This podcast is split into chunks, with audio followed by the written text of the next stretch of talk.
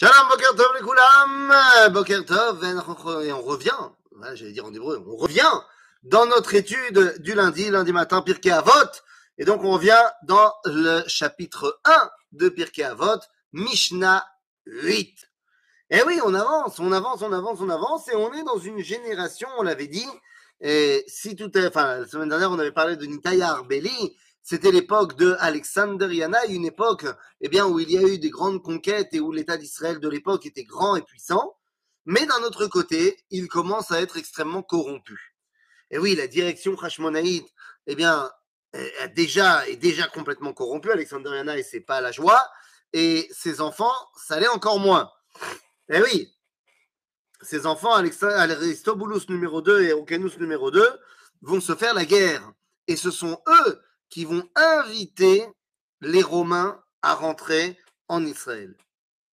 Donc, c'est-à-dire que nous sommes ici aux abords de l'année moins 63, l'année où Pompée, Pompée le Grand, comme on l'appelle, eh va être invité par Aristobulus et Orcanus à rentrer en Israël, prendre fait et cause pour un des deux frères qui se font la guerre, une guerre fratricide, et Rome rentre en Israël dans ce contexte-là de corruption terrible, eh bien, les Chachamim doivent parler aux Chachamim. Eh oui. Et c'est ainsi que Yehuda ben Tabai et Shimon ben Shatar kiblou mehem. Shimon ben Shatar, c'est le beau-frère de Alexander Yanaï. Donc on voit vraiment euh, quelle est la, la période. Alexander Yanaï, on l'a dit, il, a, il est devenu Tsedouki, il est devenu sadducéen, il rejette l'enseignement des Chachamim, et donc c'est une époque de corruption terrible. Yehuda ben Tebai Omer, Altas atzmecha adayanim. On parle ici au Rav, au Dayan, et on lui dit ne sois pas comme un avocat. C'est quoi un avocat? C'est quelqu'un qui va apprendre à son client à dire ce qu'il faut dire pour euh, les Natsar et Tadin. Bah, ça n'a pas vraiment changé jusqu'à aujourd'hui. Est-ce qu'on recherche la vérité? Eh bien, je ne sais pas comment ça marche les avocats aujourd'hui, j'ai envie de penser qu'ils sont honnêtes, mais à l'époque, le but de ces gens-là, c'est de bien connaître la loi pour savoir comment passer au travers de la loi. Et donc, Riouda Ben dit au Chachamim, Alta dayanim. Parce qu'évidemment, il y a une volonté, parce qu'il y a des clans. Non, tu dois rester impartial, tu dois rester neutre, tu dois rester eh, tzaddik, finalement.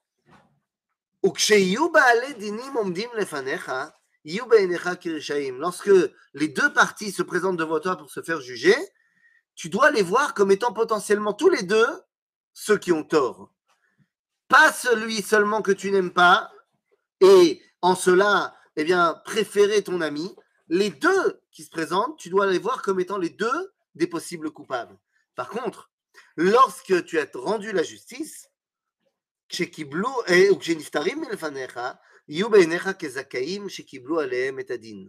et lorsque ils sortent du, du, tribunal, eh bien, tu dois les voir comme étant tous les deux des justes, parce qu'ils ont accepté le jugement, et celui pour qui tu as jugé en sa faveur, et l'autre, parce qu'il a accepté le jugement du tribunal, et donc il devient tzaddik, puisqu'en cela, il fait teshuva.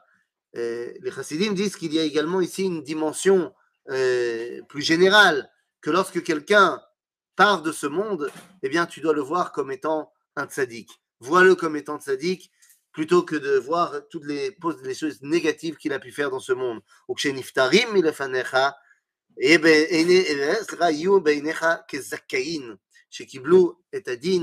de devoir quitter ce monde.